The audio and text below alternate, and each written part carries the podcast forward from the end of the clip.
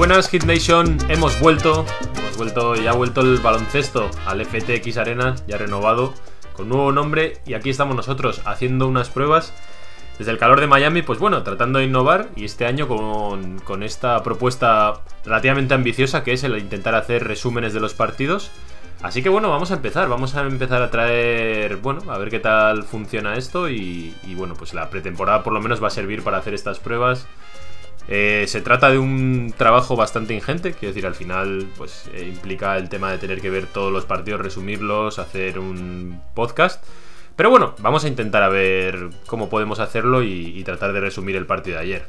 La idea no es que sea una simple crónica, sino que sea mucho más basado en sensaciones, en no sé, en claves, en aspectos interesantes que dejan los partidos.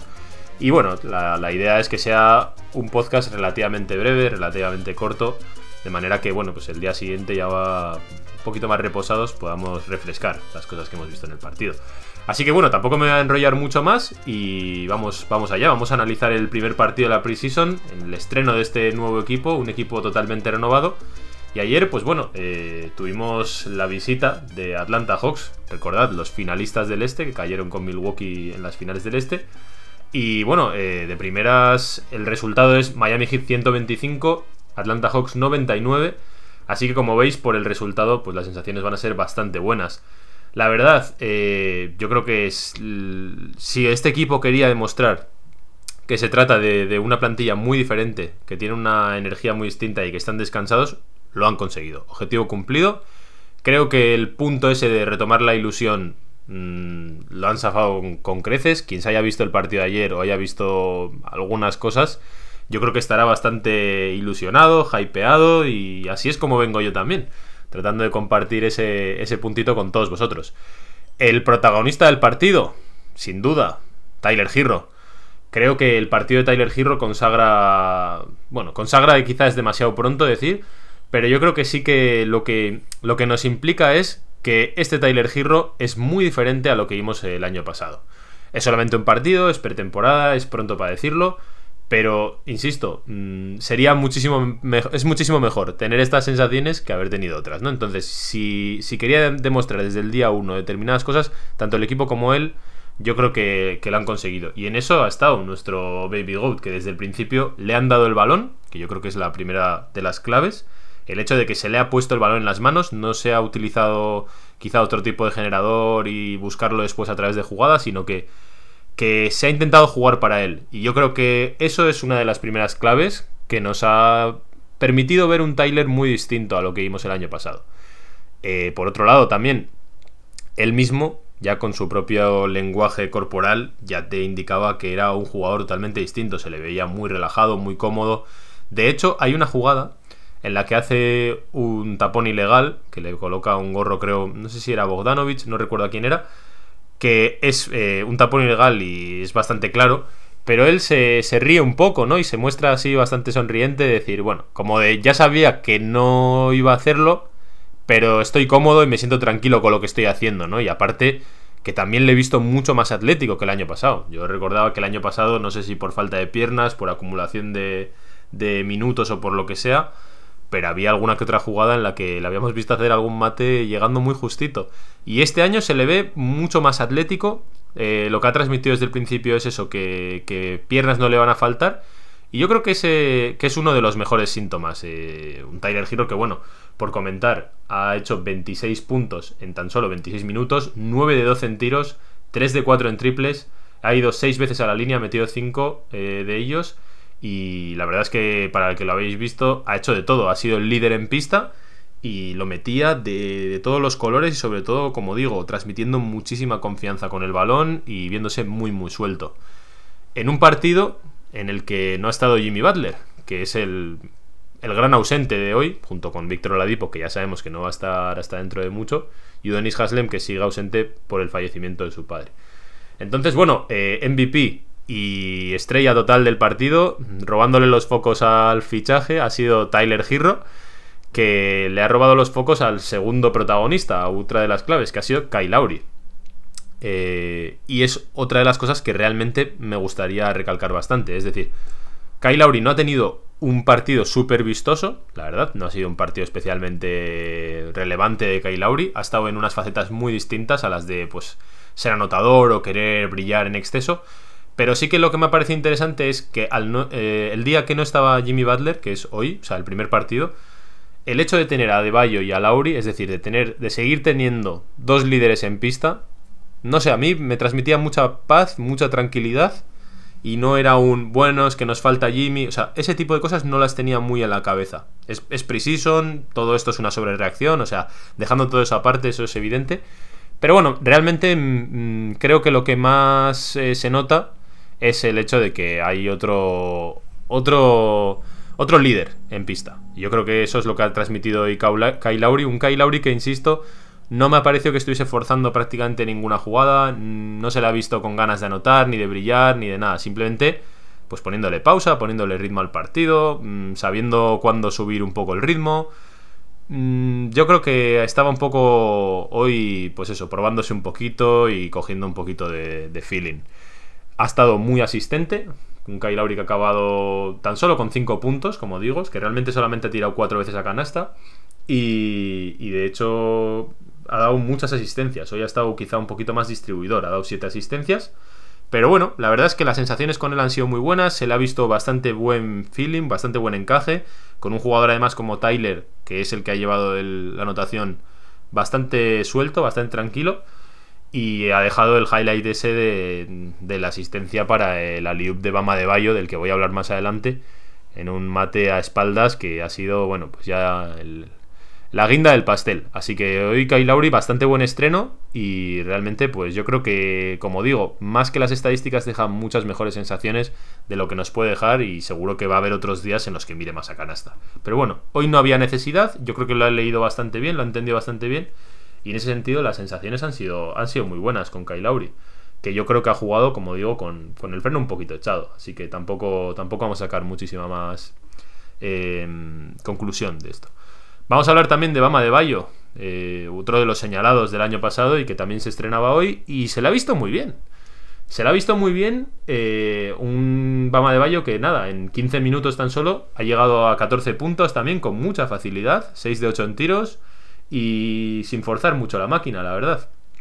Como digo, mm, o sea, hoy obviamente le ha quitado a todo el mundo los focos de encima eh, Tyler Hero, tampoco es que hayan jugado muchos minutos, pero me ha gustado mucho más lo que he visto de Adebayo. Quiero decir, a diferencia del año pasado que le veíamos mucho más generador, generador desde el principio, es decir, le daban la bola, él subía despacio, eh, ordenaba el equipo y como que todos estaban esperando a ver qué hace Bam. Me ha gustado porque hoy le he visto muy, eh, muy descargado de esa responsabilidad y de esa presión. Yo creo que hoy no ha tenido que hacer nada de eso y me ha recordado mucho más Albama de Bayo de la 19-20, del año de la burbuja, en el que él se trataba de aparecer más de segunda, de segunda oportunidad.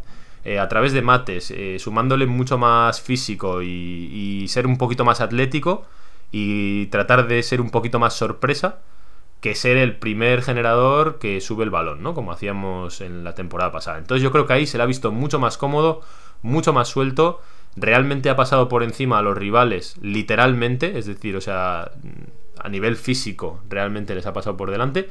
Y yo creo que este BAM, nos, si sigue así, si este es el rol que va a facilitar Kai Lauri, creo que vamos a ganar todos, porque al final eh, la amenaza de Adebayo, eh, sumando mucho más que centímetros, el tema de venir desde atrás, de venir con físico y superar a los rivales, creo que nos va a venir muchísimo mejor y tener ese factor sorpresa que es que Adebayo pues sabe poner el balón en el suelo, sabe votar, pero eso más como, un, como una segunda arma y no como arma principal, porque yo creo que ahí sí que era muchísimo más, eh, más fácil de prever lo que iba a hacer, y yo creo que el equipo se volvía mucho más previsible.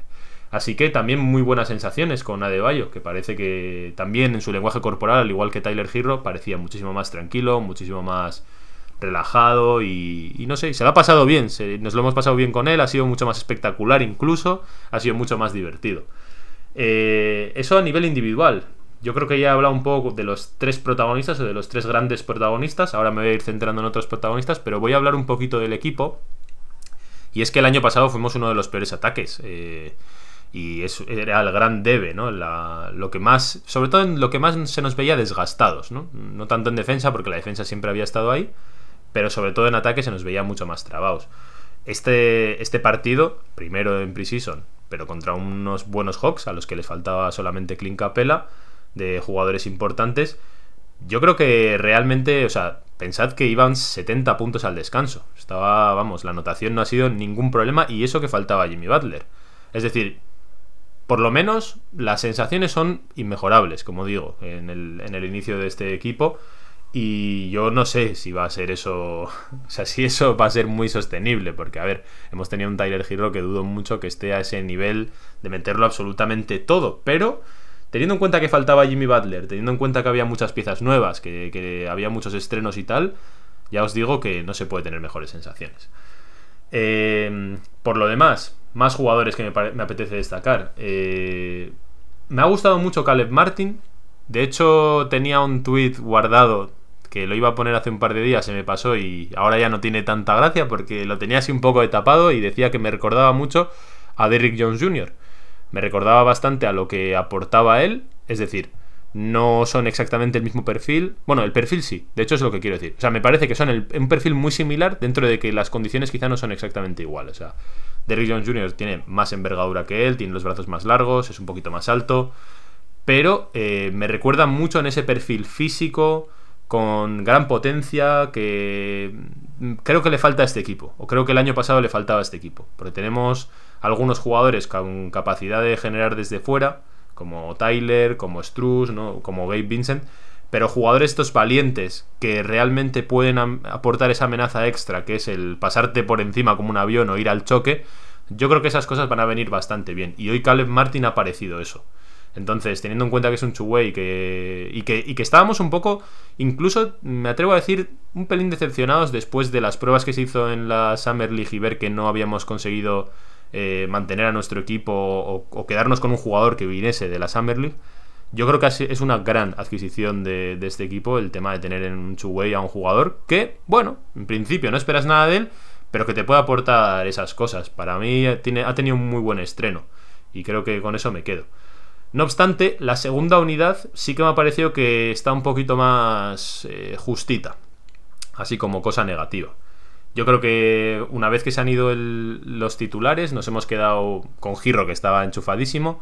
Pero bueno, lo, que ha sido el estreno de Gabe Vincent, Struz, eh, con Morris y con Deadmond, dentro de que Morris y Deadmond para ser suplentes han estado bastante bien, como, como ya esperábamos, y creo que han, cumplido bastante las expectativas. A nivel de anotación, sí que es verdad que ha habido un poquito más de, de bajón.